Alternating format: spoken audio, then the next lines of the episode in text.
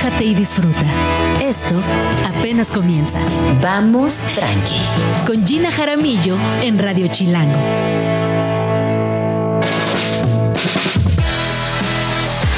Muy buenos días. Bienvenidos a Vamos Tranqui. Mi nombre es Gina Jaramillo y me da mucho gusto saludarles. Ya es viernes, qué emocionante. Y estamos con un pie. De hecho, hoy tengo mi primer Halloween, no lo puedo creer. Falta un montón, pero hoy tengo mi primer Halloween, así que pues yo ya, yo ya estoy en esa dinámica, con esa energía. Eh, espero que la estén pasando muy bien, que estén disfrutando estos últimos días de octubre. Hoy es viernes 20 de octubre y les recuerdo que estamos completamente en vivo en Radio Chilango y que nos pueden seguir no solamente en el 105.3 de su FM, sino también en streaming por YouTube, en Facebook Live y también en TikTok. Ahorita les voy a compartir los links en mis redes y por favor eh, háganos preguntas, propongan rolas, cuéntenos qué van a hacer este fin de semana. Y hoy les quiero hacer una pregunta. ¿Qué es lo más loco, chistoso, memorable que se han encontrado tirado en la calle. Eh, yo les voy a contar algo que es muy personal, pero yo me encuentro muchas cosas tiradas en la calle. Eh, hay unas, bueno, que unas muy obvias como una moneda. Yo cada vez que me encuentro una moneda en la calle, por ejemplo, pido un deseo.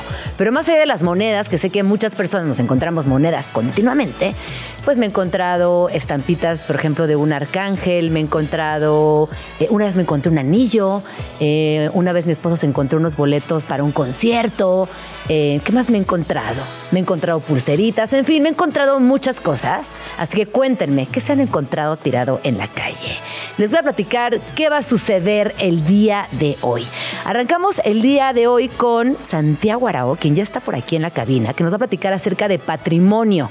Este proyecto que se ha dividido, se ha desdoblado hacia muchos espacios en lo digital, en un espacio expositivo sumamente importante y también en una publicación eh, de alta gama. Es un libro de arte muy interesante, muy bonito. Físicamente es eh, un objeto que vale la pena explorar. También vamos a estar hablando con la cardencheras de Durango, que hoy se presentan aquí en la Ciudad de México. Ya les diré qué son las cardencheras, dónde se van a presentar y por qué está muy lindo conocer su trabajo. Viene Cosmolao a platicarnos acerca de qué impacto tienen los astros dependiendo de nuestra edad. También hablaremos de EXT, una rave aquí en la Ciudad de México que se lleva a cabo esta noche y que es toda una experiencia cultural. Y también hablaremos de Festival, eh, que este es un festival para toda la familia, es un festival infantil, hablaremos de la langosta literaria y para cerrar el programa viene Victoria Volkova en nuestra sección Algo Tranqui, donde ya sabes que hablamos de muchas cosas y también de lo que hace gente chida en la Ciudad de México. Vamos con nuestro siguiente y primer invitado del día de hoy, Santiago Arau. Bienvenido, Santi, ¿cómo Hola, estás? Gina. Muy bien, ¿y tú? Pues muy feliz. Yo también. Muy contenta de tenerte aquí en la cabina. Eh, hacía un rato que no platicamos, ¿no? Un rato que no platicábamos, creo que cuando fuimos a Monterrey, a la cárcel, ¿te acuerdas? Ah, sí, que estuvimos ahí en una cárcel haciendo trabajo eh, colectivo, que estuvo muy interesante esa experiencia. Sí, que fue antes de pandemia. ¿o qué? No, Sí, fue, fue despuésito de pandemia. después de pandemia, pero tendrá que un año más. Dos años, que ya quién sabe con Ya la quién pandemia. sabe. Vivimos en una época donde no sabemos en dónde estamos. Exacto. ¿Quiénes somos? ¿Quién eres? Tú ¿quién tienes tu primer, este... ¿Tu primer qué? ¿Halloween? Mi primer Halloween lo tengo hoy. Mi primer pastorela. Ay. No, es que así estamos. Así estamos. No, así No, estamos. neta No, sí. De repente Neta sí. es una locura lo que está sucediendo en cómo estamos percibiendo el tiempo. Está muy loco y eh, a mí a veces me, me preocupa y digo, bueno, ¿qué será? ¿Que ya estoy más vieja y ahora todo el tiempo pasa más rápido? ¿O de verdad habrá una cosa que se esté acelerando y no nos están contando los científicos? ¿Qué está pasando? ¿No? Como que me lo pregunto mucho. Oye, Santi, vienes a platicarnos de un proyecto... eh, pues nuevo, reciente, que además, como decía al inicio del programa, se desdobló como hacia muchos espacios. Sí. Me parece que tu trabajo tiene esta característica que es muy bonita y es eso, Muchas que te gracias. permite desdoblarte e insertarte y posicionarte desde distintos lugares. Obviamente en redes sociales, en internet, en lo digital, estás muy presente. Sí. Además has tenido momentos muy fuertes. Por ejemplo, ahora, ¿no? El fin de semana que sacaste estas fotos impresionantes del eclipse. Sí. Y que enseguida es como, ay, a ver quién sacó las mejores fotos, pues vamos a ver qué puso Santi, ¿no? Como hay una cosa ahí que te has convertido en, vamos a ver esas fotos chidas, Eh, también toda tu trayectoria con los drones y ahora nos vas a platicar acerca de patrimonio. que por si fuera poco, está en digital, es un objeto, es un libro arte muy bonito Sí. y también está expuesta en el Palacio de Bellas Artes y que justo el Museo Nacional de Arquitectura, ubicado en el tercer piso del Palacio de Bellas Artes, reabre con tu exposición. Exacto. Así que cuéntanos, ¿cómo ha sido exponer en Bellas Artes? Es una locura. O sea, Es una locura. Yo en mi vida me hubiera imaginado exponer en Bellas Artes. En mi vida. Yo creo que ni siquiera cuando estaba estudiando fotografía eh, lo visualizaba. O sea, tal vez visualizaba viajar, visualizaba tal vez ser exitoso, vender fotografías, exponerlas, pero Bellas Artes creo que ni por acá me pasó y a mis 43 años estoy allá y ver mis fotografías en este lugar tan imponente, porque el Museo Nacional de Arquitectura además tiene un lugar privilegiado en la, la tercera planta en donde se puede ver todo desde arriba. Se acaban de restaurar las cúpulas, se cambió la duela del piso, se pintó todo y entonces de pronto poder estrenar el museo y, poner mis fotografías ahí es como, aún no lo creo. qué bonito, Santi. Oye, pero también eh, me imagino que a nivel museístico, museografía, curaduría, pues fue todo un proceso largo donde se involucraron muchas personas. Eh, al final también tomar la decisión de qué fotografías quedaban fuera, que para mí eso es lo más difícil. Es muy difícil. Eh, ¿Cómo fue? Cuéntanos todo, todo es el un proceso trayecto. muy largo porque lo primero que pasó fue que eh, una querida amiga del Instituto Nacional de Bellas Artes y Literatura, la arquitecta Dolores Martínez Orralde, me invita y un día en la Torre Latino, que está su oficina, me dice, ¿por qué no hacemos una exposición de patrimonio?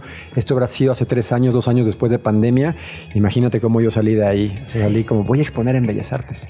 Y entonces fue por una fotografía que tomé del Ángel de Independencia, que está tomada desde arriba con un dron. Ajá. Y entonces cuando yo voy y le platico a un amigo que es investigador y curador de este proyecto que se llama el arquitecto Juan José Cochen, le digo, voy a poner fotografías de la Ciudad de México, del Ángel, del Cárcamo de Dolores, del Monumento de la Revolución, de pirámides, y me dice, sí, pero tenemos que encontrar una narrativa, un hilo conductor Claro. para cómo mostrar el Ángel de Independencia junto al Cárcamo de Dolores y junto a la Pirámide del Sol, porque es la cuenca de México, no solamente la Ciudad de México. Y eso me llevó al origen, y entonces de repente este se, esto se llevó hasta el origen que estás viendo ahí, el primer capítulo, que son los volcanes. Los volcanes. Eh, el origen es un proyecto de la Ciudad de México, es un proyecto muy chilango, es el proyecto del Valle de la Cuenca, en donde arranco y cuento la historia del patrimonio, de la herencia, todo lo que tenemos atrás, la herencia que tenemos geográfica, de, eh, de cosas, ¿no? De todo lo que tenemos en el pasado y se desdobla y se hace la narrativa a partir de ocho capítulos. El origen geográfico con los volcanes y con los lagos. Después toda la parte de la Nagua con los primeros pobladores. La, el virreinato, la conquista. El siglo XIX, la independencia, siglo XX y siglo XXI. Además es un libro que ahorita le estoy compartiendo aquí en, en- en nuestro streaming. Es un librote. O Es un libro grandote, pesado, es de gran formato, tiene la pasta con tela, tiene sublimado, o cómo se llama esto, sublimado, Sí, ¿no? sí, sí, a Quetzalcóatl. A Quetzalcóatl y del otro lado a... El conejo Tochtli. Ajá, ¿que es el conejo de la luna o no? ¿O Es el conejo, es el conejo inspirado en los códices. Este libro está inspirado en las enciclopedias antiguas, estas enciclopedias que tenían nuestros padres o nuestros abuelos, en donde te acuerdas Sí. que formaban la serpiente Sí, y están sí. también con estos este, relieves dorados y que formaban palabras. Y entonces es una inspiración a mi trabajo porque siempre creo que ahí nació mi pasión por la fotografía. Esta es la enciclopedia Barça, no sé si te acuerdes. Claro. Estas enciclopedias. Salvat. Sí, Todas esas enciclopedias gigantescas que tenían nuestros abuelos, en donde yo abría y veía las fotografías y yo digo, wow, esto es increíble. Y hoy en tiempos digitales, en donde es complicado ya hacer libros porque lo platicábamos fuera del aire, es muy caro además y además requiere de mucho tiempo. No, y muchas un- personas involucradas. Alguien que lo maquete, que lo edite, que lo revise. Eh, es una formación de personas que al final es casi incosteable hacer un libro de arte, sobre todo. Es muy complicado. Sí. Esto me llevó dos años. De verdad que mucho esfuerzo. Sigo cansado, pero estoy muy contento. Pero está increíble, Santi. Es, un gran libro. detenerme, detenerme después de la pandemia. El museo estuvo cerrado durante dos años de arquitectura, eso me hizo esperar, porque la obra casi ya tenía lista. Y entonces eso, en lugar como de desesperarme, de ver qué hacía, pues eh, me puse a hacer la narrativa en un libro con el diseñador que es David Kimura. Es un gran amigo mío con el cual estuvimos realizando este libro por más de un año y que pues, lo tienes en tus manos y que justo es eso. Creo que es la realización, hizo un poquito el catálogo de la exposición de Bellas Artes. Está, está pensado más bien en la exposición.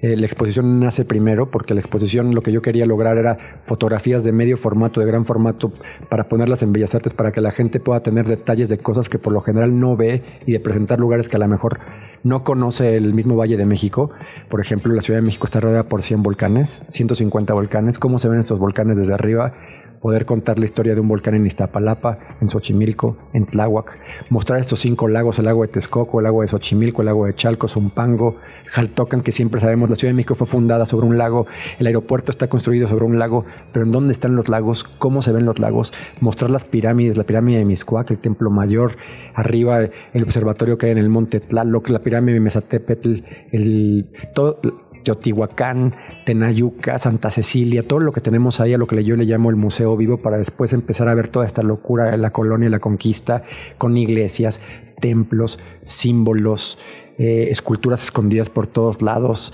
para pasar también el siglo XIX y encontrar toda esta nueva reinterpretación de lo mexicano con una nueva nación, con los indios verdes, con el caballito, con el monumento a Colón, con el siglo XX con esta explosión de artistas, O'Gorman, Diego Rivera, Barragán, y para llegar al siglo XXI, ¿no? Y, entender qué es lo que está pasando con el patrimonio, porque todo esto es patrimonio. Estoy hablando y contando la historia de la cuenca de Valle de México en 400 páginas, en la, en la exposición con 80 fotografías, y hablo de esto, de que somos capas, todas las capas que nos van formando, porque al final de cuentas también nosotros somos capas de nuestro pasado, somos las capas de nuestros papás, somos la capa de nuestros abuelos, de nuestros ancestros, de nuestra geografía. Totalmente. Y finalmente eso yo lo estoy mostrando en fotografía del Valle de México, pero también es una conclusión y una metáfora para mí personal de toda esta herencia del patrimonio que tenemos de nuestro pasado y en este momento qué queremos y hacia dónde queremos tirar.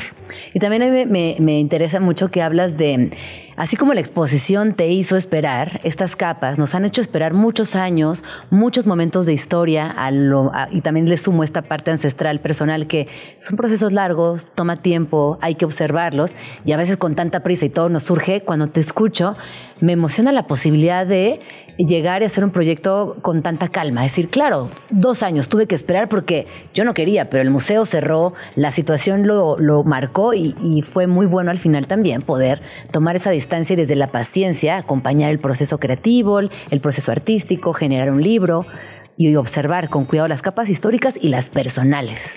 Es eso, creo que algo que aprendí, una lección que me llevo a este mi segundo libro, porque mi primer libro se llama Territorios, este se llama Patrimonio, es que en esta época digital, en esta época que todo es tan rápido, que todo es tan veloz, que de repente pongo la foto del eclipse, pero al día siguiente ya nadie se acuerda. Eh, los proyectos a largo plazo, los proyectos de empezar a pensar, tal vez, ¿por qué no hacer un proyecto a dos años, a tres años, a cuatro años? Este libro también está inspirado en un libro que se llama Cómo nace y crece un volcán, que es de Dr. Atl, que es un libro que me encanta, que es, de mis favoritos. Y el prólogo de ese libro habla de Dr. Atl parado enfrente del volcán Paricutín durante siete años dibujando para lograr su obra. En esta época, pensar en un proyecto de siete años es muy complicado y estar en un mismo lugar pintando. Pero eso hace tal vez que las cosas tengan un poquito más de valor y de repente justo platicamos haciendo metáfora y escuchándonos qué es lo que está pasando con el tiempo. Yo creo que no es que los científicos piensen, el tiempo está, el tiempo es subjetivo, es nuestra perspectiva y como todo el tiempo estamos contestando correos y como todo el tiempo estamos viendo qué va a suceder y no tenemos tiempo ni para nosotros mismos y si no estamos haciendo cosas no podemos soportar esta esta, como dice Milan Kundera, la insoportable levedad del ser y entonces estamos aburridos y tenemos que ver el teléfono. Yo no me puedo estar, por ejemplo, una hora sin ver el teléfono, me cuesta trabajo, voy en el metro y no puedo y es una, no lo voy a ver, prometo que no lo voy a ver. Tus ansiedades y otra vez regresa. Y entonces creo que es un buen ejercicio y hice un buen ejercicio y lo hablo de una manera personal de poder pensar en hacer un proyecto a largo plazo, hacer un libro y además regresar a estos mundos, ¿no? Porque como tú lo decías y lo estás tocando ahorita, es muy distinto percibir mi trabajo o tu trabajo en papel, de ir al museo, porque además les hago la invitación de ir de martes a domingo en el Museo Nacional de Arquitectura, en el tercer piso del Palacio de Bellas Artes, de 10 de la mañana a 6 de la tarde, y que sea una vuelta y que no solamente vayan a ver mi obra, ¿no? que disfruten del museo, la museografía está muy cuidada para poder disfrutar de las cúpulas, de ver desde arriba a los grandes muralistas, de encontrar los detalles escondidos que tiene también todas estas capas. El Palacio de Bellas Artes, de salir echar un esquite en, el, centro, de caminar, de, echar un taco, de, salir un poquito de, la cotidianidad. Y, también esto de poder compartir el libro y, poder, poder salir a disfrutarlo. No, y es esto que dices, ¿no? Eh, ya que están en Bellas Artes, voltear un poco hacia el lugar, porque ese personaje, que quizás la exposición es el personaje principal, pero el Palacio de Bellas Artes también ocupa un lugar fundamental en esa visita Oye, Santi, yo veo que además este libro tiene como muchas formas de leerse, tiene muchos aspectos que son verdaderas sorpresas. Por ejemplo, ahorita estoy tratando de abrir este mapa. Cuéntanos un poco a nivel editorial cómo fueron construyendo este, pues esta cartografía, este, esta edición final donde dijeran, sí, vamos a poner mapas, vamos a combinar materiales, vamos a hacer un libro que tenga un separador. O sea, ¿cómo fuiste también dentro de tu cabeza ideando este proyecto? Esto es un libro y evidentemente que es muy visual porque es muy yo. Yo me gusta mucho contar las imágenes con los ojos. Entonces tiene poco texto. Está pensado como tal vez para, para recorrer la ciudad y ver las imágenes con poco texto. Está inspirado definitivamente en todos estos libros del pasado que eh, han influenciado mi trabajo, literalmente. O sea, no sé si conoces el libro de Casimiro Castro que se llama México y sus alrededores, que seguramente lo has visto, que son estas litografías del México antiguo, que es totalmente increíble, que te lo recomiendo. Estar inspirado en cómo nace y crece un volcán, está inspirado en la pintura de José María Velasco, está inspirado en otras, en otras personas que hicieron cosas hace 100 años, hace 200 años. Y cuando yo veo estos libros, me encantan los mapas, ¿no? Entonces digo, me encantaría incluir un mapa. Y el mapa que acabas de abrir es la Carta Hidrográfica del Valle de México de 1862. 1862, en donde se ve cómo están dibujados los lagos en ese momento. Y le hice una pequeña intervención y le puse, le dibujé arriba la, la red del metro, ¿no? Para entender un poquito cómo se ve.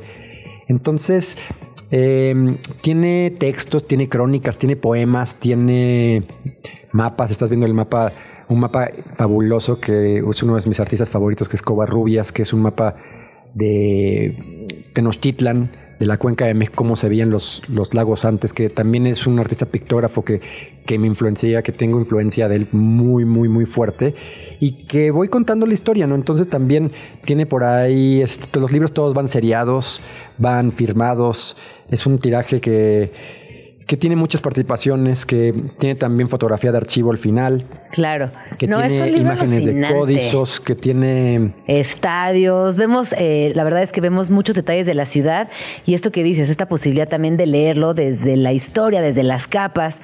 Está increíble, Santi. ¿Y esto está a la venta? O sea, este libro lo podemos este encontrar en todas las librerías. No está todavía en las librerías. Es un libro además que también es, es, es, es independiente en este mundo de la independencia, en este mundo no sé si sea bueno o no, pero de la soledad, pues, o sea, que de repente el, yo como fotógrafo, entrarle como editor, entrarle como, me fui a, la imprenta, vi los detalles, o sea, todo lo que yo hice y lo pueden encontrar en el museo, ahorita está en el museo, lo, ahí, lo, pueden adquirir, está en las salas, próximamente lo, haré una presentación en la Feria de Guadalajara, lo presentaré aquí en México, ahorita llegaron nada más 300 ejemplares, llegarán después 5000. Y, y es esto, entonces quiero, por ejemplo, por aquí hay un poema que me gusta y hablando justo de la memoria, deja ver si lo encuentro. Ándale, encuéntralo y, los lees un pedacito. Un pedacito. Tiene muchos poemas. Tiene, por ejemplo, este, aquí un poema de Cuauhtémoc. Tiene un poema, este es el que quería encontrar de, de Netzahualcoyotl, que es al final. Habla un poquito, tiene mucha eh, identidad mexica va contando también esta historia, porque hablábamos del Nagui Olin, ¿te acuerdas? Sí, sí. Está contenido en eso. ¿En dónde estoy contando la historia?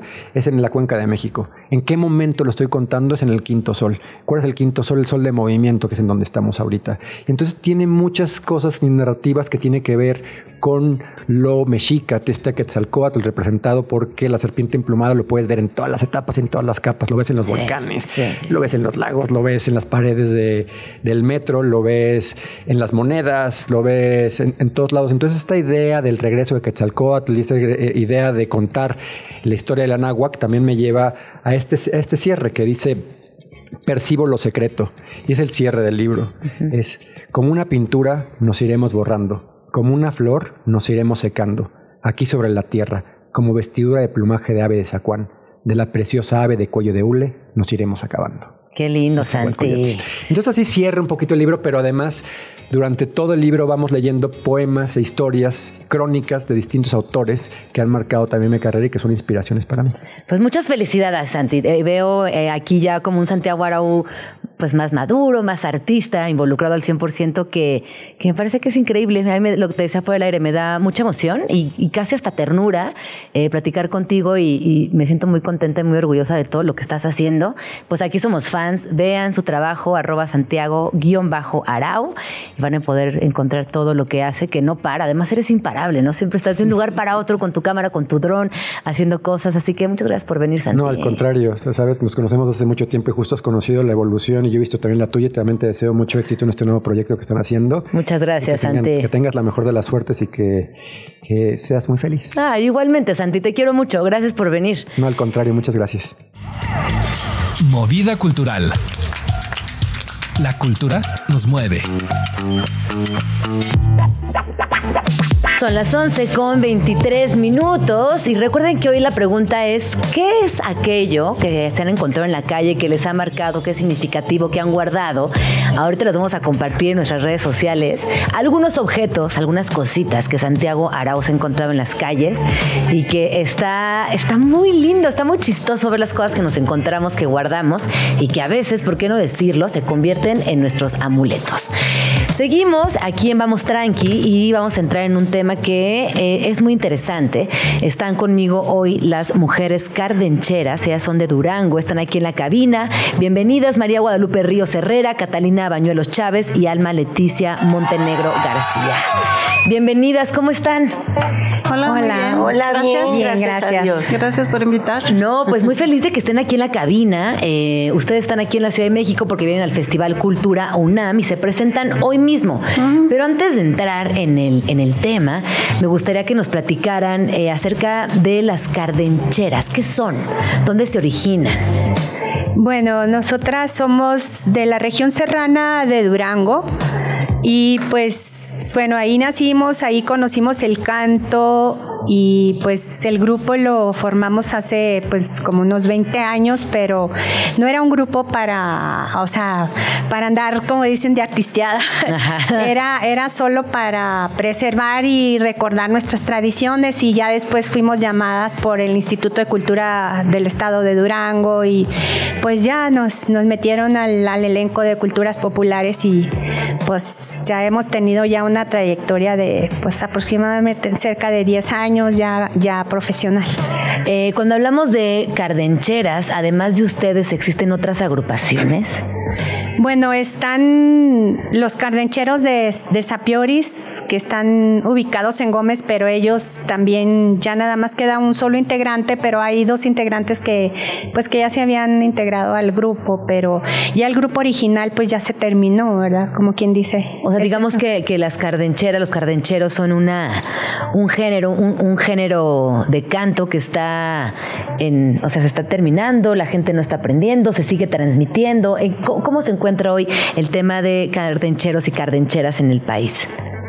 Bueno, eh, en el país, pues. Bueno, en Durango, ajá, exacto. Sí, en Durango, este, pues estamos nosotras ya en vías de pues de desaparecer, porque es un canto también muy difícil de interpretarse y aparte pues los jóvenes ya tienen otras propuestas, entonces si no hay difusión, si no tenemos ayuda de las autoridades, pues ustedes saben que las tradiciones se van, mucha gente migra, o sea, estamos ante un problema grande de, de muchas situaciones, no es nada más de que la gente no le interese, es que hay mucha, mucha situación que está haciendo que se pierda. Si tuviéramos que explicarle a las personas personas que vienen eh, ahorita sintonizando Vamos Tranqui el programa eh, y tuvieran que explicarle cómo suena el cardenche, ¿qué les dirían?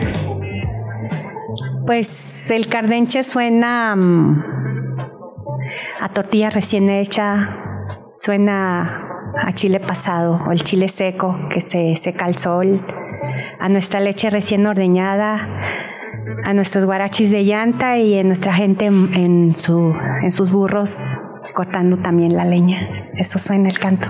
Qué bonito. ¿Por acá qué nos dirían? Mm, pues como dice la compañera, a nosotros nos suena también a nostalgia, a pasado, a, abuelitas que, que, lo cantaban, a qué más le diré, a cargar el agua de los pozos, porque eso era lo que entonces se hacía. andar en los labores, cortando el maíz con los papás, en los carromatos acarreándolo a la casa, o sea, todos esos tiempos eran, a mí me, me familiariza mucho este canto con esos tiempos. Con la infancia también, diría. Sí, con la infancia, sí, todo eso nos pasó en la infancia. Y ustedes aprendieron a su vez de sus mamás, de sus abuelas y de la gente que las acompañaba desde la infancia. Así es, nosotras lo tomamos desde que éramos unas niñas, el, la tradición del canto. Qué bonito, vamos a un corte ¿eh? y ahorita que, que regresemos continuamos con las cardancheras aquí en la Ciudad de México que les recuerdo que se presentan hoy en el marco del Festival Cultura UNAM. No se vayan. Estás escuchando Vamos Tranqui con Gina Jaramillo. Vamos, tranqui, que apenas son las once y media de la mañana, es viernes, sin duda el día más tranqui, más disfrutable, más delicioso, ya con un piecito en el fin de semana. Y les quiero recordar que el día de hoy, dentro del Festival UNAM, se presentan las mujeres cardencheras de Durango, quienes están aquí en la cabina conmigo, están Catalina, están María Guadalupe y están Alma, que justo fuera del aire comentábamos que esta tradición desafortunadamente se está perdiendo, también por un tema de migraciones. Sí, así es. La gente, pues, cuando se va pierde, pierde muchas tradiciones, pierde mucha raíz y a veces hasta identidad. Entonces, pues por eso también. Y te decías, no estamos en la sierra, estamos en un lugar alejado, estamos en un lugar que también es de difícil acceso muchas veces, pero eh, si les parece bien y se, animan, eh, nos gustaría mucho cómo, pues escuchar cómo suenan, cómo suena ese canto. Muy bien. ¿Se animan? Claro, que sí. Perfecto. Bueno, mira, el canto suena así. Y estos son los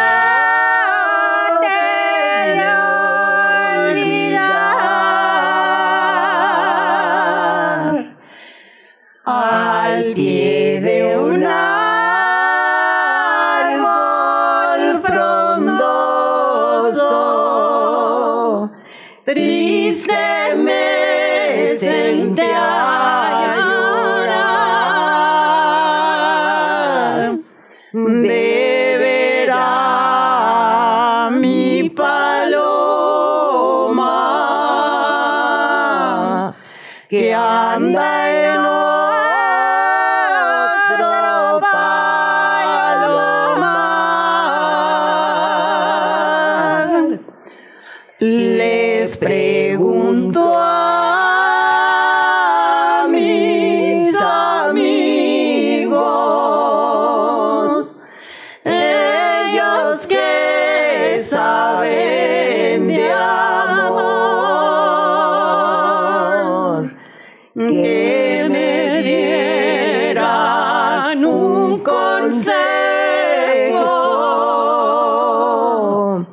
para cortar esa flor. Ay, qué bonito, qué lindo, muchas gracias.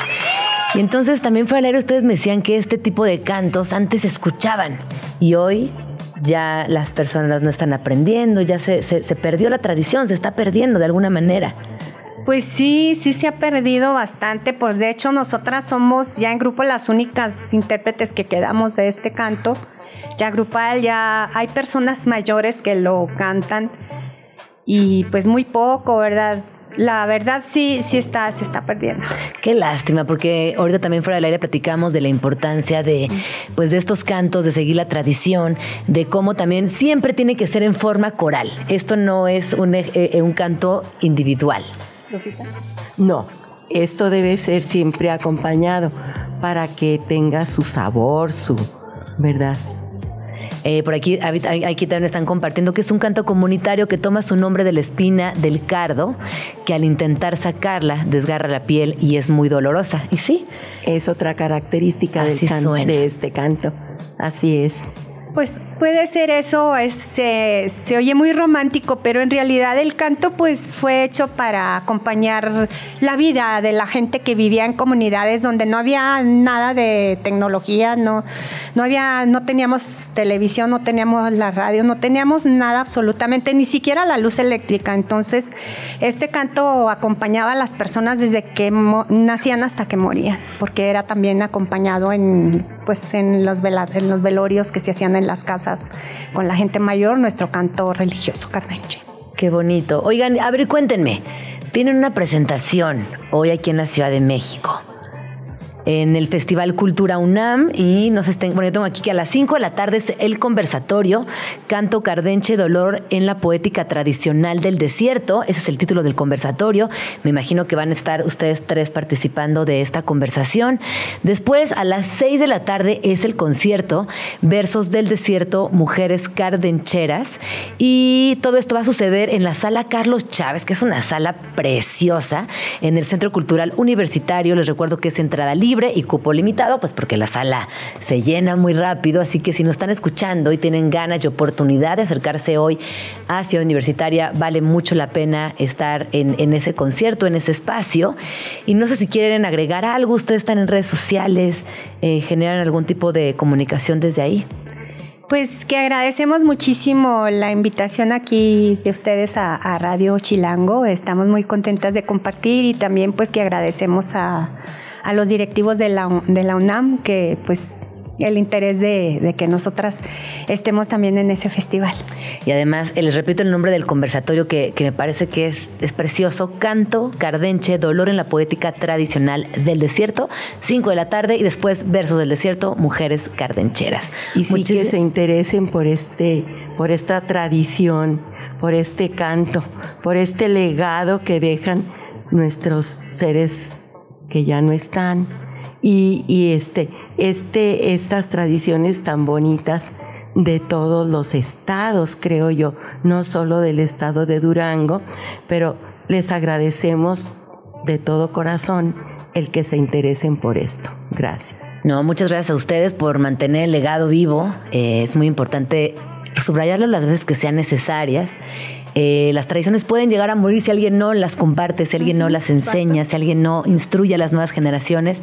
Y ojalá que vengan otras, otras generaciones de cardencheras y que esta tradición se conserve y siga viva. Ojalá. Muchas ah, redes sociales. ¿Tienen o no ah, tienen? Sí, tenemos este, nuestra página, bueno, en Facebook, como mujeres, búsquenos como mujeres cardencheras y pues también, pues búsquenos en las redes, tenemos algunas así, solo mujeres cardencheras. Mujeres cardencheras, pues ahí está Catalina María Alma, muchísimas gracias por haber venido a Vamos Tranqui, eh, un placer escucharlas y conocer también su historia, su cultura y su legado. Gracias. gracias. Gracias. Spots Chilangos. Rincones de la ciudad. Este spot es quizá el club nocturno más famoso de toda la capital. Un lugar donde caben todes y cada cuerpo baila y suda en un ambiente de armonía total y al ritmo de la fiesta nostálgica. Estamos hablando del legendario Patrick Miller. En la parte más norte de la colonia Roma, en el número 17 de la calle de Mérida, se erige un monumento al High Energy en forma de una gran bodega con luces neón y graffiti, donde cada fin de semana se reúnen cientos de amantes del baile. Este espacio se convirtió en leyenda y adoptó el nombre de su creador, Roberto de Besa, mejor conocido como DJ Patrick Miller, quien era aclamado por sus técnicas para mezclar y la selección musical que compartía en los eventos organizados por el sonido meteoro en los años 80, cuando el movimiento sonitero y sus bailongos se amarraron en los barrios de la ciudad. En medio de la explosión tropical, el DJ Patrick Miller pinchaba las mejores selecciones de sonidos ochenteros junto a una pantalla gigante que proyectaba los videos más novedosos del High Energy, usando luces láser y cámaras de humo que replicarían su éxito años después en la Roma. Ni la pandemia pudo parar las noches de fiesta en el Patrick Miller, que siempre muestran los mejores duelos de baile. Quienes han ido saben que agarrarle el paso a las reinas y los reyes de la pista no es poca cosa. Los y las asistentes se paran y forman un círculo alrededor de los dos contendientes y la reta siempre está vigilada por un moderador que mantiene el orden en los duelos de baile. Y aunque los clientes de años tienen preferencias, el círculo dorado siempre trata de incluir a todo el que se atreva a rifarse unos pasos. Cada fin de semana se puede ver una larga fila de personas esperando a entrar por la simbólica cantidad de 30 pesitos a un lugar en el que todos y todas caben, oriundos, foráneos y extranjeros, rockeros, fresitas y hipsters. Todas las personas son bienvenidas para disfrutar del bailongo y refrescarse con cerveza, refresco o agüita que se intercambia por boletos que hacen valer la lana al puro estilo de una kermés colegial. Si aún no has pisado este recinto icónico del High Energy, necesitas darte una vuelta este fin de semana. No te preocupes por el outfit, solo por llevar tus mejores pasos y estar dispuesto a un sangoloteo rico que te hará sudar por todas partes.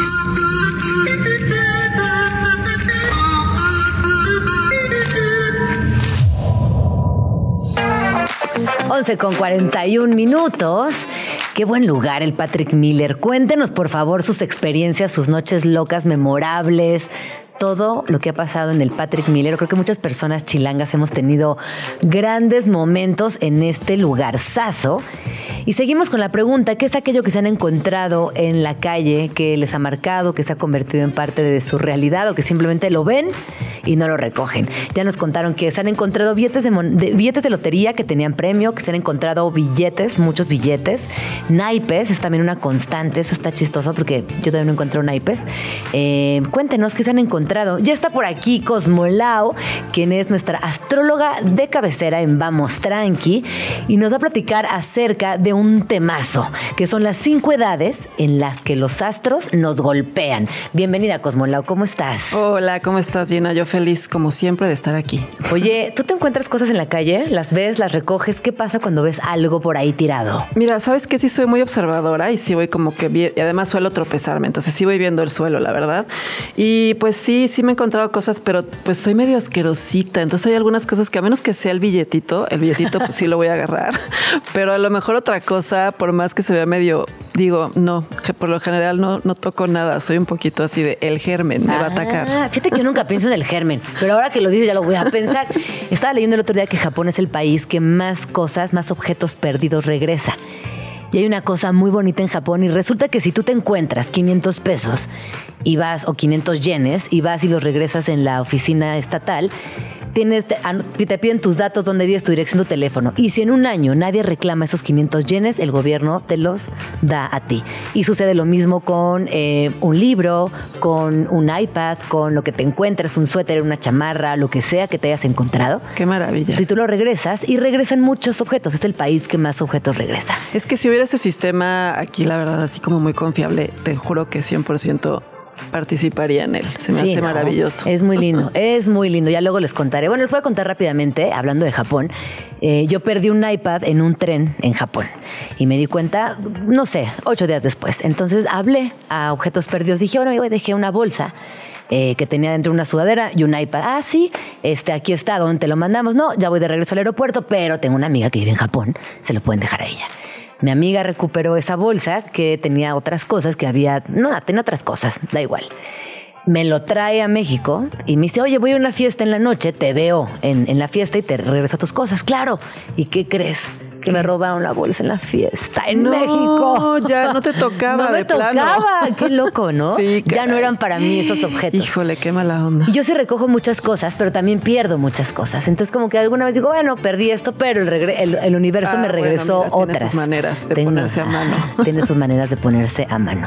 Muy bien. Cosmolau, qué gran tema tenemos el día de hoy. Cinco edades en las que los astros nos golpean.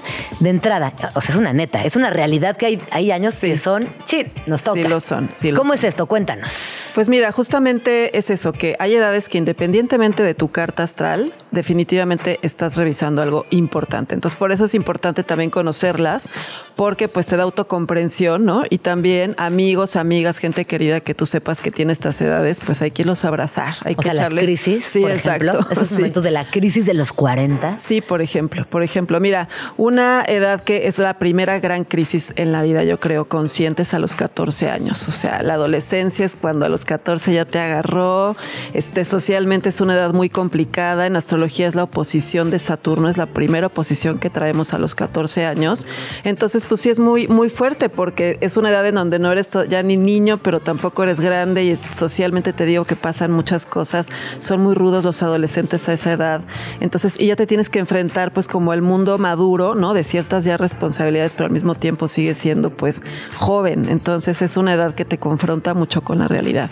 14, Los años. Estoy tratando de ubicar mis 14 años. Sí, mira, a veces se da, o sea, no, no, no siempre es así exacto, 14, Ajá, a veces 14, es como, 15. Ajá, pon tu tre- entre 13 y 15. Para mí pero 13, el 14, fíjate. ¿sí? bueno, y simbólicamente antes. 13 en muchas culturas es una edad fundamental. Sí, sí, sí, pues mira, justamente es la oposición de Saturno, ahora sí que nada es este de a gratis, Ajá. Ese es por ahí un año. Luego mira, viene otro muy interesante que es a los 27. A los 27 en astrología se llama el retorno de la luna progresada, que soy así como el retorno del Jedi. Ah, total, se escucha como el retorno del Jedi. Y fíjate que la luna regresa al mismo punto donde estaba en una onda que se llama progresión. Entonces, la luna representa nuestra vulnerabilidad, representa nuestra relación con el cuerpo y nuestro mundo emocional. Entonces, incluso no sé si has oído hablar del famoso Club de los 27. Claro, sí, ¿no? sí, sí. Todos estos famosos que, mira, son Janis Joplin, Amy Winehouse, que es la más reciente conocida, Jim Morrison, Jean-Michel Basquiat, que también falleció a esa edad, Kurt Cobain, obviamente, este, y Brian Jones y Jimi Hendrix. Jimi Hendrix. Ajá, exactamente. Entonces, todos estos cuates y cuatas, pues murieron a esa edad. Obviamente, ellos ya llevaban vidas muy extremas, ¿no? O sea, obviamente ya así era de, pues, se iban a morir eventualmente. porque, pues, Eventualmente sí. porque el exceso pasa factura. Exactamente. Este, el- el nivel de exceso de estos cuates era Sí. otro rollo, ¿no? Pero pues sí, justamente a los 27 es cuando ya el sistema truena. O sea, si no te estás cuidando y, y a nivel emocional te digo, puede ser muy vulnerable. Entonces sí, los 27 hay que, hay que apapacharnos y a los 54 es el segundo retorno. Ah, o sea, los 40 también- no, los 40 es nada más. No, ahí te va. Esto fue de, de este Ah. aspecto, ¿no? Retorno a la luna Ah, progresiva ok. 27 y Cinco- 54. cinco- cinco, cuatro. Exacto. Ok. Porque sea la segunda vuelta. Uf, Luego. Estoy como en- en- entre, entre crisis, ¿eh? Muy bien, muy bien. Exacto. La estás librando todavía. La estoy creo. librando. Ahí vas, ahí vas.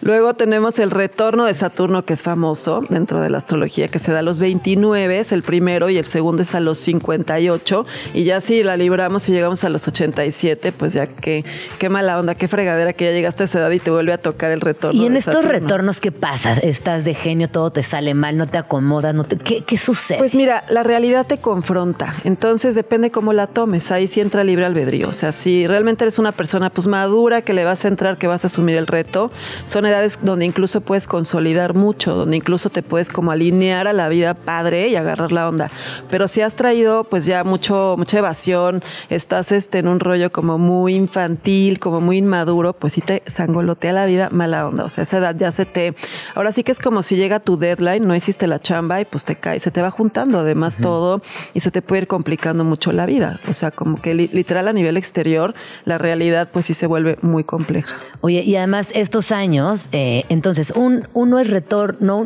eh, ¿cómo era? En La primera, el de los 27 es la luna progresada Luna, y el de ajá. 29 es retorno de Saturno. Que ese es más canijo. Sí, sí, sí, sí. Que ese sí. te sacude más fuerte. Sí, porque el de la luna es como más emocional, ¿no? Como que ahí como quiera anda uno chipil, te desahogas, pero pues ahí la llevas, puedes tener como un apoyo familiar, en fin. Con el retorno de Saturno, pues ahora sí que estás por tu cuenta, y si you're on your own, o sea, por más que te apoyen, hay cosas que nadie puede Es chamba resolver por personal. ti. Exacto. Que eso también, eh, hay, hay momentos en la vida en que llega y aunque le huyas, no hay Sí. de otra. Sí, sí, sí. Porque aunque le huyas, ya ni siquiera lo que te reconfortaba por o donde te podías evadir te va a ayudar. Eso es lo Oye, ¿qué le recomiendas a las personas que están entrando en estas edades y que ya se dieron cuenta que están un poquito descolocadas, que ya se encuentran un poquito pues sensibles, con algunas cosas fuera de su lugar. ¿Qué les recomendarías? Pues mira, siempre la, la, la, astrología bien llevada, pues es una invitación al trabajo psicoterapéutico, ¿no? O sea, total, aquí es, bueno, salud mental, pues es diseñate un espacio donde te sientas a salvo como para ir y dejarte caer, ¿no? Y ponerte en manos de alguien. O sea, es como si alguien trae un dolor crónico de espalda y no va al doctor, ¿no? Es por qué te lo aguantas. Es lo mismo a nivel. Exacto. O sea, por estamos ya en esta época llenos de recursos, pues es levanta la mano, pide ayuda y pues te van a ayudar y vas a estar mejor.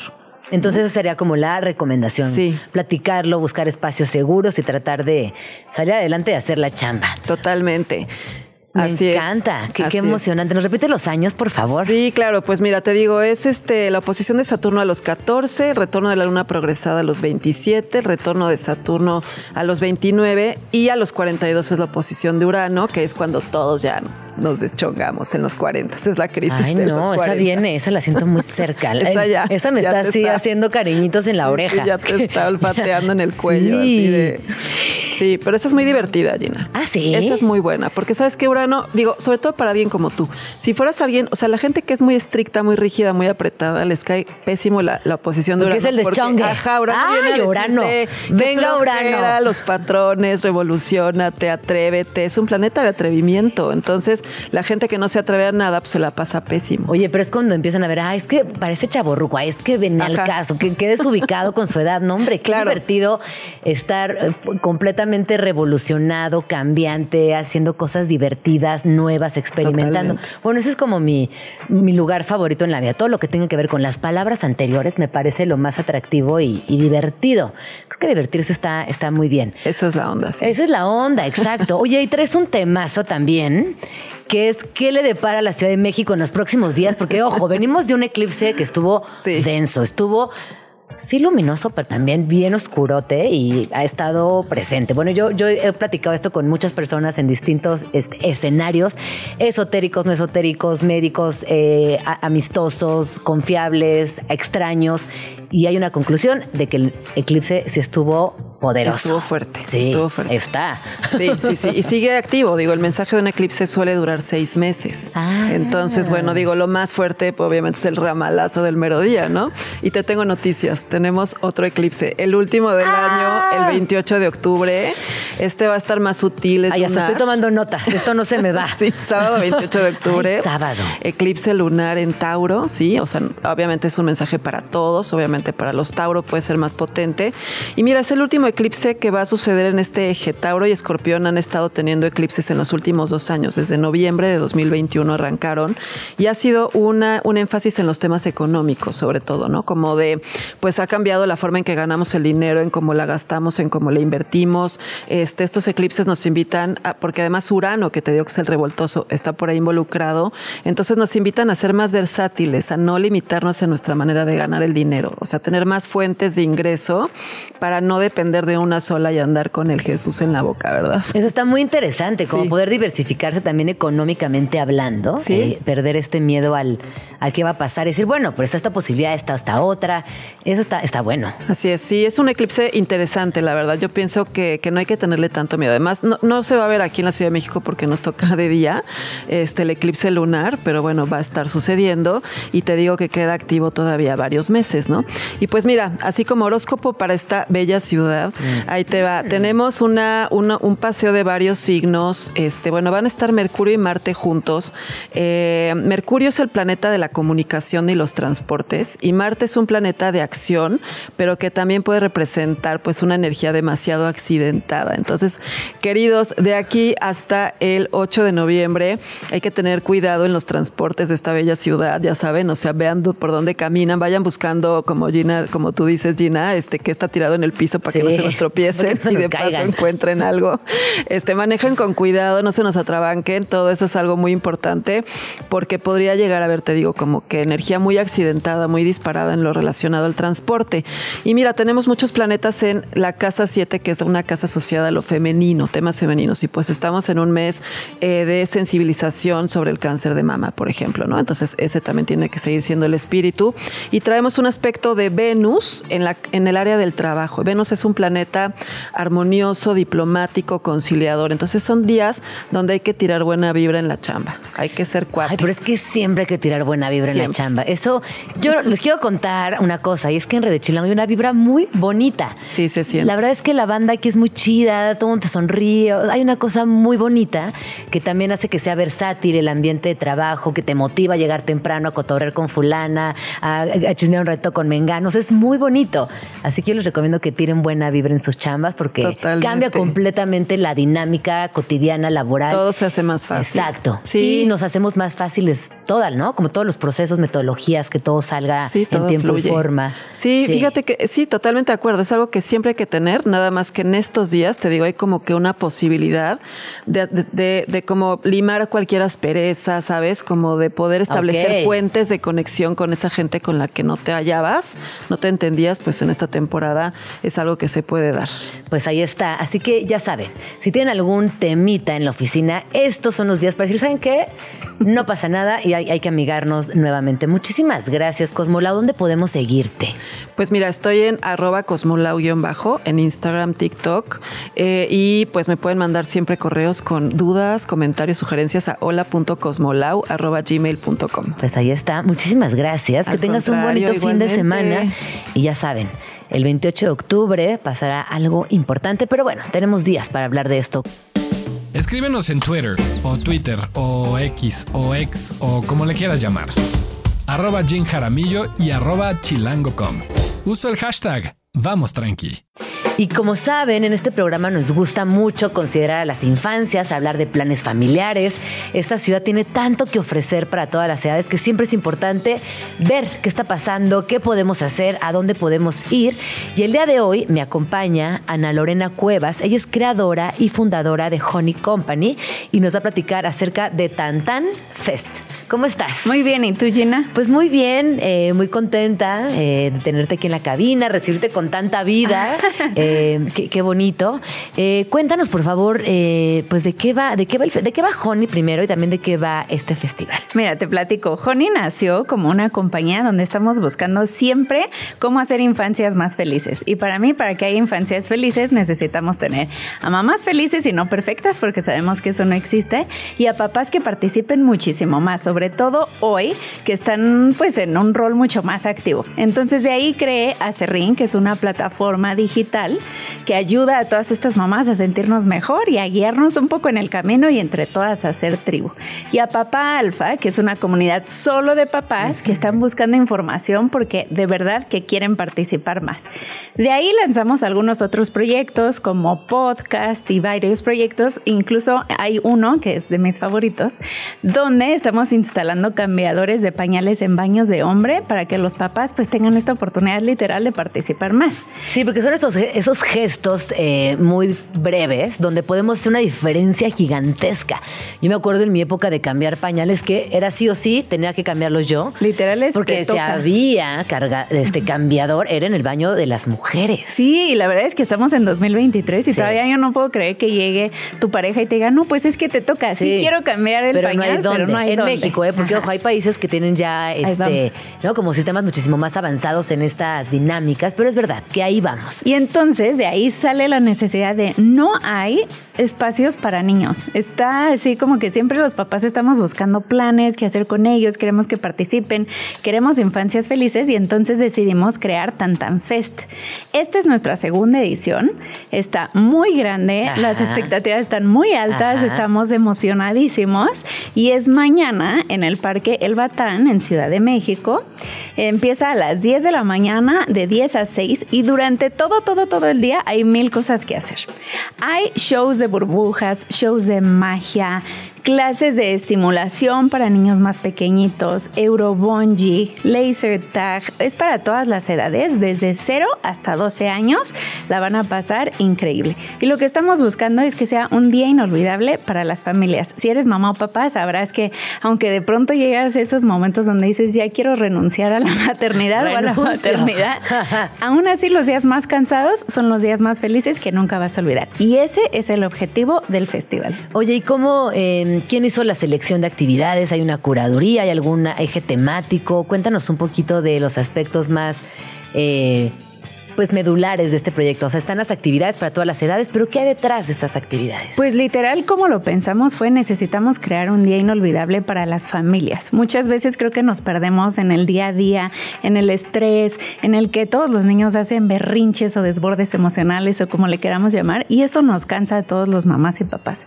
Así que pensamos en el festival en cómo hacemos que un día la pase increíble toda la familia. Y de ahí lo que hicimos para curar estas actividades fue pensar en todas las edades, que todas tuvieran algo suficientemente increíble que hacer.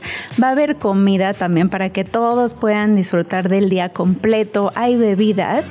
Y lo que hicimos también fue cómo podemos construir un poco más culturalmente y no nada más hacia la diversión, ¿no? Entonces tenemos incluso cuentacuentos, vamos a estar vendiendo ahí unos libros súper bonitos que, de ate con queso que seguramente eh, sí, mucha sí. gente los conoce.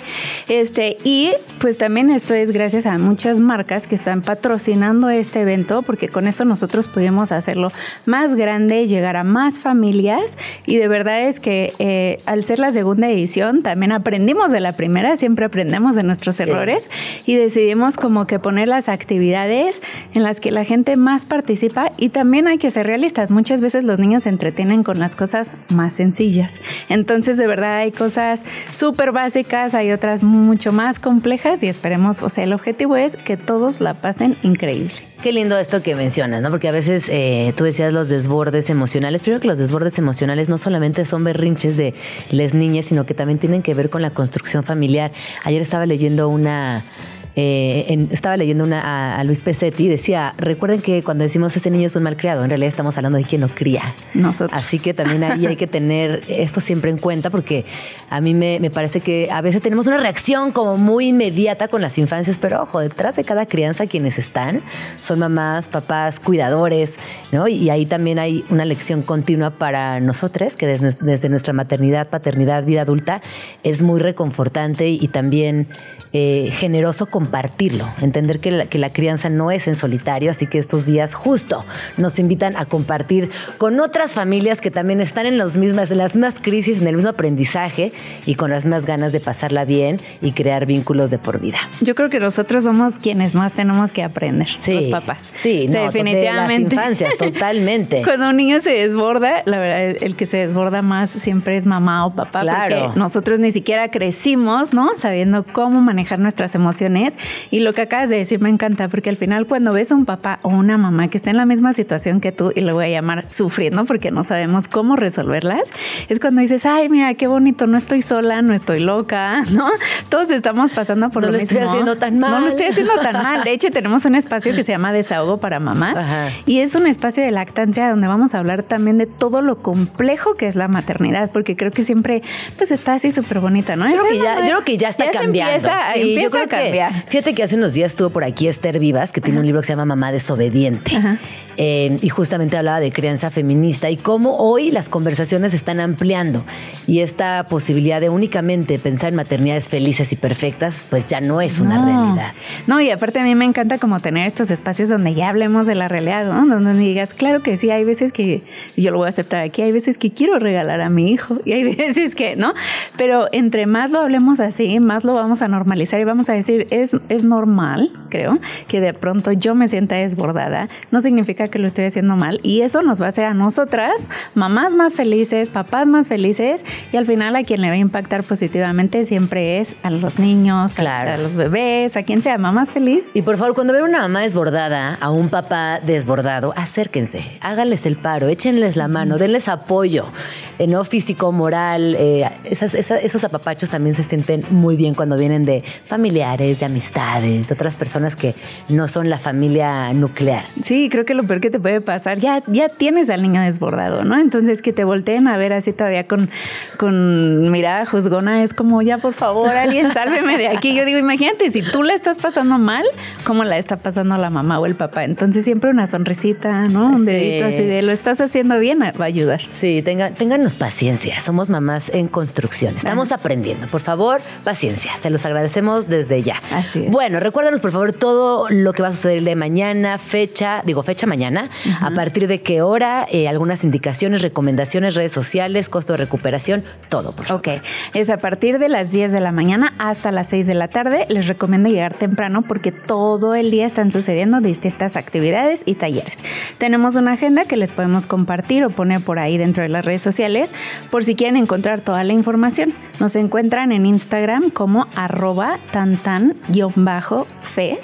y ahí pueden encontrar el link en donde comprar sus boletos. Es muy importante que los niños tienen entrada gratis. Perfecto. Ok, ese es muy Lleven bueno. gorra, lleven bloqueador, porque Ah. hay mucho sol en el batán. Ajá, pero la otra noticia es tenemos muchas gorras para niños para Eso, regalar, qué tenemos bueno. mucho protector solar para regalar, así que lo único que tienen que llevar es una chamarra por si hace frío y mucha actitud para pasarle increíble. Los papás, mucha paciencia porque estoy segura que van a decir, ya por favor, estoy cansado, me quiero ir. Y el niño no se va a querer ir, así que los papás, paciencia y actitud. Y la verdad es que solo es ir con ese mood, vamos a pasarla increíble y no, no necesitan llevar nada más. que eso. Perfecto, pues ahí está. Muchísimas gracias, Ana. Ana Lorena Cuevas, es creadora y fundadora de Honey, Honey Company y también directora de Tantan Festival. Muchas gracias. Gracias a ti. Etimologías chidas.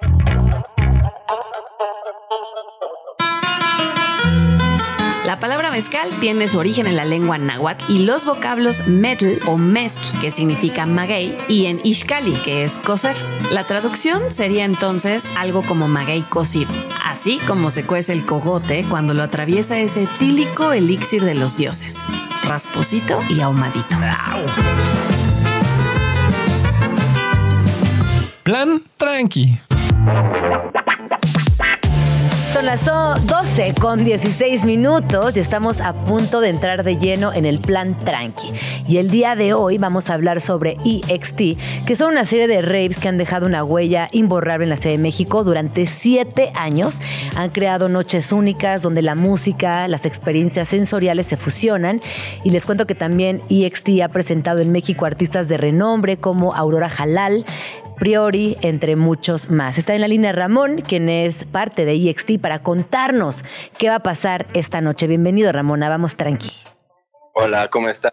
Muchas gracias por el espacio. Oye, a ver, platícanos, ¿qué va a pasar hoy en la noche? Pues les platico rápido. Hoy en la noche tenemos pues un magno evento. Es el debut del Back to Back de Aries Drew con Octa Octa. Eh, este par de chicas que se han dedicado a tocar y demostrar al mundo las habilidades que tienen con la mesa. La verdad es que es un debut muy esperado. Llevamos un buen rato tras de ese booking y pues, por fin debut. La verdad es que tuve la oportunidad de verlas hace tres años tocando juntas y es una experiencia religiosa. O sea, en verdad, en verdad, sí es algo imperdible. y sí Oye, eh, Ramón, te vamos a volver a enlazar porque te estamos escuchando como, como un teléfono como de cable, como si el teléfono de cable tuviera eh, algo ahí metido. Entonces vamos a hacer este enlace de nuevo para poder escuchar lo que nos espera en esta noche. Ya está por ahí, me parece que lo estamos enlazando. Así que si les gusta la música electrónica, les gusta descubrir la Ciudad de México desde otro ángulo, eh, si están en constante búsqueda de experiencias novedosas, EXT es para ustedes. ¿Y estás por ahí, Ramón? ¿Y Hola. ¿Ya me escuchan? Sí, ahora sí. Bueno, bueno. Ah, perfecto. Pues nada, les contaba que pues esta noche tenemos el Aries Drew con Octa Octa. Es uno de los actos más importantes de pues los últimos años. Tuve el chance de, ver- de verlas tocar hace dos años y pues una experiencia casi religiosa. La verdad es que hace mucho que no veía un artista con tanto talento y una manera tan única y pues hábil de, de mezclar. Entonces hoy la visita es a partir de las 10 en Pino 479 y en verdad, en verdad es un espectáculo que no se pueden perder. ¿Qué dirías de la noche en la Ciudad de México en estos siete años donde te has dedicado a organizar fiestas y has también creado una comunidad? ¿Dirías que ha cambiado la noche en la Ciudad de México? Sí, yo diría que ha cambiado mucho. Yo recuerdo que todavía hace siete años, cuando empezamos las iniciativas, bueno, al menos hablando de EXT y algunos colegas de la noche, pues eran cosas que empezaban en el mero, mero underground. Yo recuerdo que una de nuestras primeras fiestas, de hecho, fue en un antropunk, que fue donde nos dieron como el espacio. Y pues sí, ha, cambiado, ha crecido. Creo que no, no hemos llegado a, consolidar una industria como tal, como en algunos países de Europa, pero sin duda ya se empieza a, formar una microeconomía, ya se, ya se empieza a considerar más como un espacio cultural, ¿no? Ya se empieza a dejar esta idea de que solo es entretenimiento y ya estamos eh, empezando a saltar ese espectro entre, pues bueno, nosotros y hoy, como les decía, otros colegas que también se dedican a la noche. Eh, ya hay muchos artistas que están empezando a salir, a tocar en clubes de renombre en Europa. Creo que sí, ya está, ya esta plataforma llamada Noche en la Ciudad de México eh, tiene una tiene una base como muy sólida, empieza, se empieza a crear unas bases muy sólidas. También a, mí me gusta pensar en estas noches de rave como espacios seguros, que es una palabra importante para entender también la noche desde otro lugar, como un lugar donde vas a estar muy divertido, teniendo una experiencia incluso eh, que toca con lo cultural, pero sobre todo en espacios seguros, Ramón. Así es, pues es correcto, como creo que eso es importante porque ya... Eh, pues entrada a la noche es importante sentirse en, un lugar donde todo va a estar bien, porque así tiene que ser, no tendría que ser de otra manera. Creo que uno entre el discurso, eh, los manuales de seguridad, ¿no? Y me hablo como seguridad, como respeto al prójimo, como el entendimiento de no cosa, etcétera, etcétera, son bien importantes. Y creo que algo que hace la, eh, diferente al rey del club es que al ser secreto, pues como la gente que está ahí es la ideal, y no lo digo desde un punto de vista como mágico, místico, sino que es gente que ya está como muy en el entendido de dónde está y qué es lo que va a ver y cuáles son como las reglas, ¿no? Claro. Y eso pues siempre crea un ambiente bastante, pues amigable y sobre todo que va a ser puro T40 Love Energy, puro, pura energía de amor. Qué bonito. Recuérdanos, por favor, eh, Octa Octa, que es el acto que tú más recomiendas, pero habrá otros actos también. Les recomiendo mucho el acto de Lumberjack, el regreso de Tania, que es una eh, Ares Hans Model, que es una DJ local, pero que estuvo mucho tiempo en Berlín y pues regresa. También va a estar 4A, 4A eh, por acá. 4A, con Pal. la verdad es que todo vale la pena. Pues ahí está. ¿Dónde podemos conseguir boletos? Todavía hay boletos. ¿Dónde podemos conseguirlos? Eh, vayan al Instagram de EXT, EXT-X00 y ahí está la liga directa para, para Boletia. Y pues bueno, también si andan con la cartera un poco castigada, está el código FRIENDS, todo en alta con ese al final y pues tiene un descuentito ahí. Pues ahí está. Muchísimas gracias por tu tiempo. Nos vemos más noche para bailar eh, por muchas horas y qué felicidad. Gracias por esta llamada y, mucho éxito hoy en la noche. Gracias, hasta luego, bye. Bye, son las 12 con 22 minutos. Les recuerdo las redes sociales arroba IXTEXT, así las van a encontrar. Personajes, personajas y personajos. Orgullo Chilango. Esta chilanga fue la primera médica mexicana en toda nuestra historia. Se trata de Matilde Petra Montoya La Fragua. Matilde nació en la Ciudad de México el 14 de marzo de 1859 y estudió en la Escuela Nacional de Medicina, en la que fue aceptada en 1882 cuando tenía 24 años. Aunque pasó por discriminación, problemas de equidad y acceso a la educación, como muchas otras mujeres de su época, ella sacó todo el cobre chilango y logró modificar el sistema tradicional del que formaba parte. El presidente Porfirio Díaz emitió un decreto con el que le permitieron realizar su examen profesional y se graduó como médica partera un 4 de agosto de 1887. Esta doctora chilanga rompió con los estándares típicos al convertirse en la primera doctora mexicana, abriendo un gran espacio para las millones de mexicanas que siguieron sus pasos. Estás escuchando Vamos Tranqui con Gina Jaramillo. Son las 12 con 36 minutos y antes de entrar en tema con Victoria Volkova, les quiero platicar de un libro que me encontré el día de ayer que se titula Sobreviviendo al siglo XXI, Chomsky y Mujica, es de Saúl Alvidrez y este, este texto, lo que tiene que, bueno, es, un texto sobre, es un, es un, ensayo grande y habla acerca del encuentro de estas dos voces y cómo surgen distintas reflexiones que también nos permiten un acercamiento a los grandes temas que el mundo de hoy está afrontando, por ejemplo, las consecuencias del cambio climático, los males de la política, la corrupción, los populismos, la crisis del capitalismo y sus sucesivas mutaciones.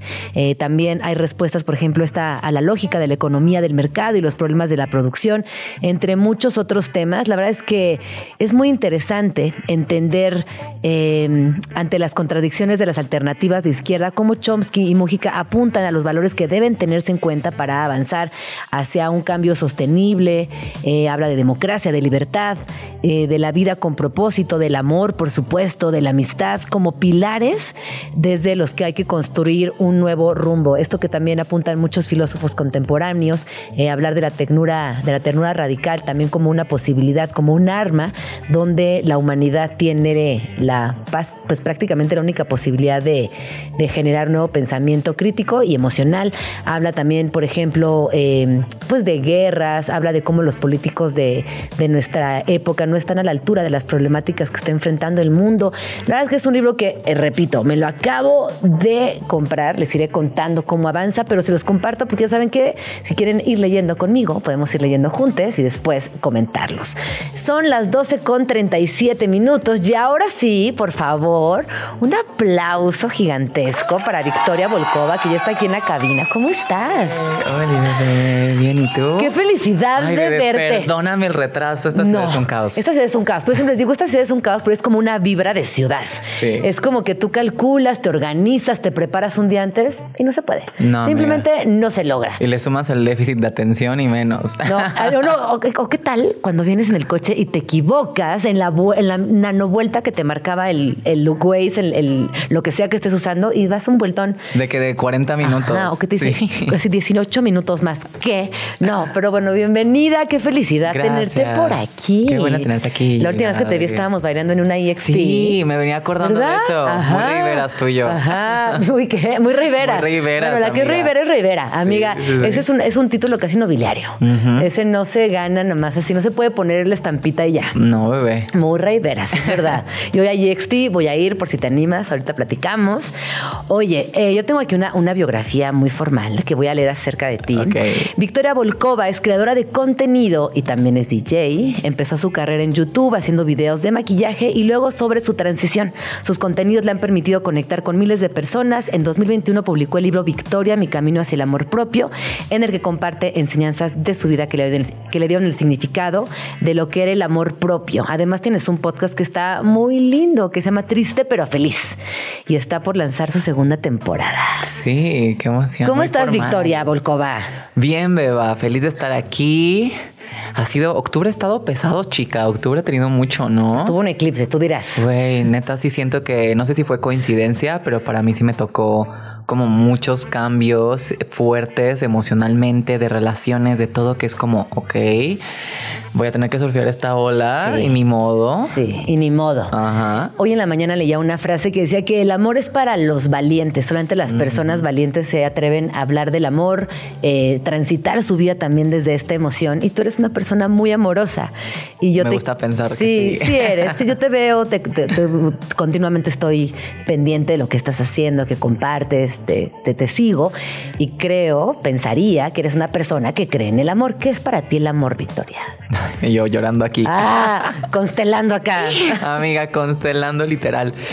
Ay, no sé, siento que este año el significado de amor cambió mucho para mí porque creo que es cuando comprobé que pues realmente no es tanto como el enamoramiento, sino es más este verbo de una acción de todos los días tomar una decisión, no solamente de estar con una persona y de, eh, pues sí, estar con esta persona y, elegirla, pero sino también como a ti misma, eh, tu trabajo, tus amigos, es como esta decisión constante de estar donde estás o con quien estés, ¿sabes? O siento que para mí eso es el amor. ¿Y qué pasa, por ejemplo? Todas las del amor propio, el Ajá. cual me parece el, el que tiene que estar hasta arriba, pero que a veces es difícil sostener esa, esa línea en primer Súper lugar. difícil. Es muy difícil, ¿no? Yo, yo creo que también personas eh, en esta época contemporánea, con tanto rollo emocional, digital, eh, social, es difícil mantener como el amor propio prioritariamente. Sí, es que nadie nos enseña cómo hacerlo y es también algo confuso porque qué tanto es amor propio y qué tanto es también como no sé, ser egoísta, ¿no? Y que creo que ser egoísta está bien, o sea, hasta cierto punto, pero siento que a veces nos volvemos muy como individuales de, no, solamente importa lo que yo quiero, lo que yo necesito, lo que es importante para mí y todo lo demás pasa a un segundo plano que a veces es como irreal, ¿no? Creo que vivimos una sociedad en donde, pues hay veces que tenemos que sacrificar ciertas cosas por amigos y por pareja, no significa dejar todo, pero a veces haces cosas que dices, bueno, voy a ver este concierto que a mí no me gusta, pero me sacrifico porque mi pareja sí le gusta. O cosas así que también siento que son importantes para no volvernos súper individuales. Súper. Eh, yo también estoy a favor de, de, esto que acabas de mencionar. Hace poco estuve en un encuentro como con muchas mujeres y alguien levantó la mano en un conversatorio y dijo, no, ¿saben qué? Yo sí estoy a favor eh, de que hagamos conciencia y defendamos el egoísmo también como un acto de resistencia. Y me pareció, yo nunca me lo había planteado, te lo juro, me pareció una entrada interesante, como un ángulo que es, es maduro también, decir, no, eh, poner límites. Y a lo mejor esos límites se pueden parecer egoístas, pero es importante ponerlos. Sí, o sea, sí es algo que te va a hacer sentir demasiado incómoda y vas a sentir que estás dejando un cachito de ti a un lado. Sí siento que es súper importante ese egoísmo, es muy sano. Oye, Vico, traes por aquí algunas rolas, porque en esta sección que es los viernes, ya es para cerrar el programa, tenemos siempre invitadas de honor, eh, que nos fascina, que nos compartan qué hacen en su día a día, pero que también nos cuenten qué están escuchando. ¿Qué estás escuchando? Bueno, ahorita me estoy preparando para el concierto de Madonna, entonces ando sacando todos los archivos y escuchando mucho Madonna. ¿Y traes alguna de Madonna por ahí? Sí, quiero poner a Ray of Light porque siento que esta me pone siempre de buen humor. Es como buena canción para día soleado en viernes, ¿no? Yo siento que neta es de las mejores rolas de Madonna. Bueno, ese disco es un Es discazo. un discazo, sí, amiga. Ella también es diosa Madonna. Dios este, inalcanzable. Dios inalcanzable, inabarcable, siempre actual, siempre hermosa. Pero esa rola, Ray of Light, es una rolota. Vamos a escucharla y regresamos.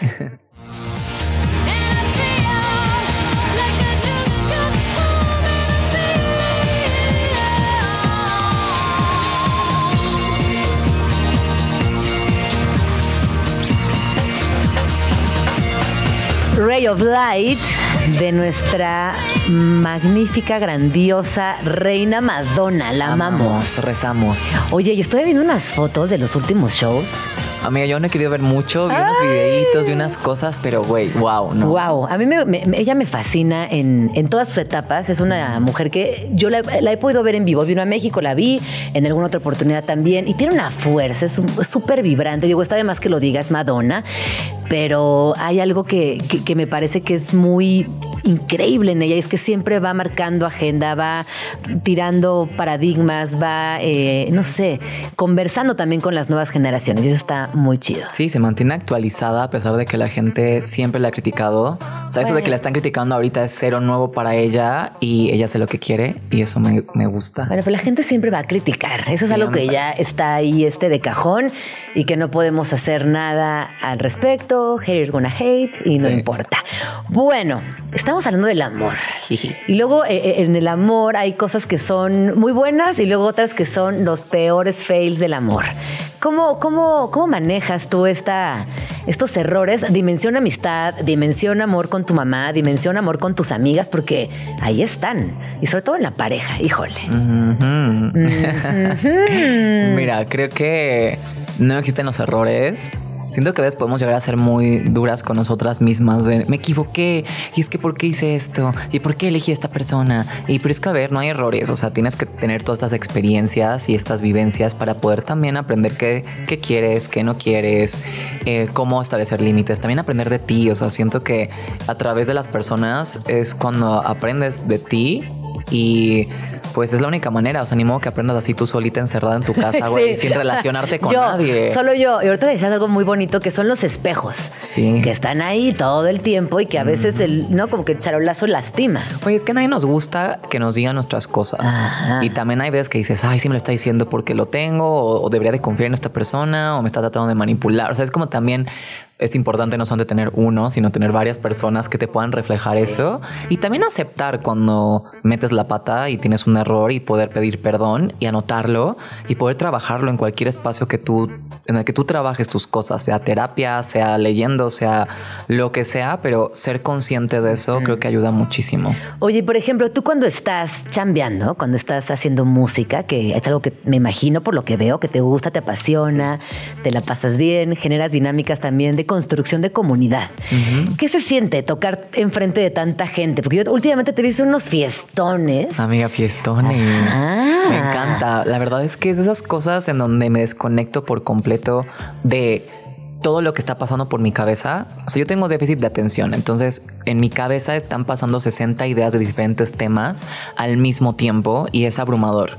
Y siento que las pocas cosas que sí me desconectan de todo eso es la música, pero a la vez estoy tan conectada con el presente, estoy disfrutando, estoy escuchando y me gusta conectar con la gente, ver si están bailando, si no están bailando, de que, a ver, ¿qué Ay, qué preocupación si no están Sí, bailando. amiga, si te da como el, uy, ¿qué voy a poner ahora? Eso sí está horrible. Yo creo que no hay cosa más triste que ver a tu público no bailar. Sí. O cuando estás en una boda que de repente una rola, todo el mundo bailando y luego nadie bailando. Sí. Como, ay, no, ¿qué estoy haciendo? ¿Qué Estrés. pongo? Oye, ¿qué otra rola traemos? Cero estrés. ¿Qué otra rola traemos? Ay, a ver, eh, tengo la de Yes Sir I Can Boogie, creo, ¿no? Sí, ¿y De esa por qué la escogiste? Me- siempre me pone también de buenas. Siento que a mí me encanta escuchar a mujeres y música como súper sexy, fem, que me conecten con mi eh, feminidad y me hagan Sensual. disfrutar. Sí, me gusta Sí. mucho. Entonces, esta canción me hace sentir como enamorada y sexy. Ay, vamos a escuchar esta canción y siéntanse enamoradas y sexys personas allá afuera porque es viernes. Así que hay que enamorarnos y ser sensuales, ¿por qué no? Yes. Yes.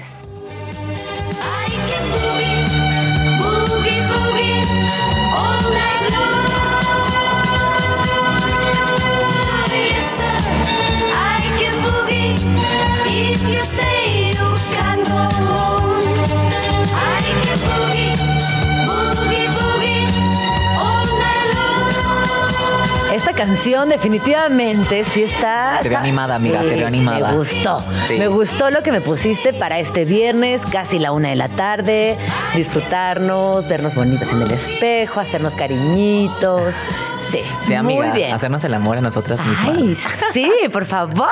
Oye, Victoria Volkova, tienes eh, una agenda bastante ocupada de tocadas, pero yo quiero po- poquito chismear sobre tu último libro y preguntarte si estás haciendo algo más en escritura, cómo te ven tu podcast. A nivel profesional estás en muchos lugares y te lo celebro, te lo celebro, hija. Bebé. Sí, estoy en muchos lugares y a veces es, es como de que, bueno, a ver, ¿a cuál me voy a dedicar más? Y es complicado como decir, bueno, a ver, ¿a quién escojo? ¿No? Cuando te gustan muchas cosas. Pero por suerte creo que ahorita estoy como DJ full em, y me encanta hacerlo. Y también estoy escribiendo mi segundo libro. Cállate. Que es- va a ser ya completamente diferente a lo que escribí. Creo que el primero así fue como un testimonio, así de que, a ver, aquí está mi vida, relatos, cosas que me ayudaron a crecer. Pero ya que cierro ese capítulo, como que ahora viene algo más intenso y justo me, me metí a como ciertos cursos de escritura más creativa, como para ver qué sale, amiga. Pues ya estaremos muy pendientes de, de esa catarsis también a través de, la, de las letras. Y tienes una tocada mañana. Sí, mañana voy a tocar en SIC, en La Juárez. Sí, muy bueno. House, si quieren escuchar House, muy underground, es como lo que voy a tocar mañana a las once y media de la noche. Muy bien. Oye, ya nos tenemos que ir. Es que se fue volando el tiempo, pero ¿qué estamos escuchando? Porque esta es otra rola que tú seleccionaste para Vamos Tranqui. Sí, este es Nothing Can Come Between Us de Sade y me encanta. Ay, nos encanta. Muchísimas gracias. Eh, sigan a... ¿dónde, dónde, ¿Cuáles son tus redes? Eh, arriba, arriba, arriba Vico, eh, arroba Vico Volkov, o me buscan como Victoria Volkova en todas partes. ahí Victoria aparezco. Volkova. Ahí está. Arriba Victoria Volkova. Arriba Victoria Arriba, Volkova. arriba, Arriba. Vámonos. Muchas gracias. Nos escuchamos el lunes. Vamos tranqui. Pásenla bonito. Que tengan un excelente fin de semana. Gracias, equipazo. Vamos tranqui. Yo soy Ina Jaramillo. Hasta el lunes. Ya nos vamos. Pero nos escuchamos la próxima semana aquí, en tu oasis favorito de las mañanas. Vamos tranqui. Con Gina Jaramillo, en Radio Chilango. Radio Chilango, la radio que... Viene, viene, ¿eh?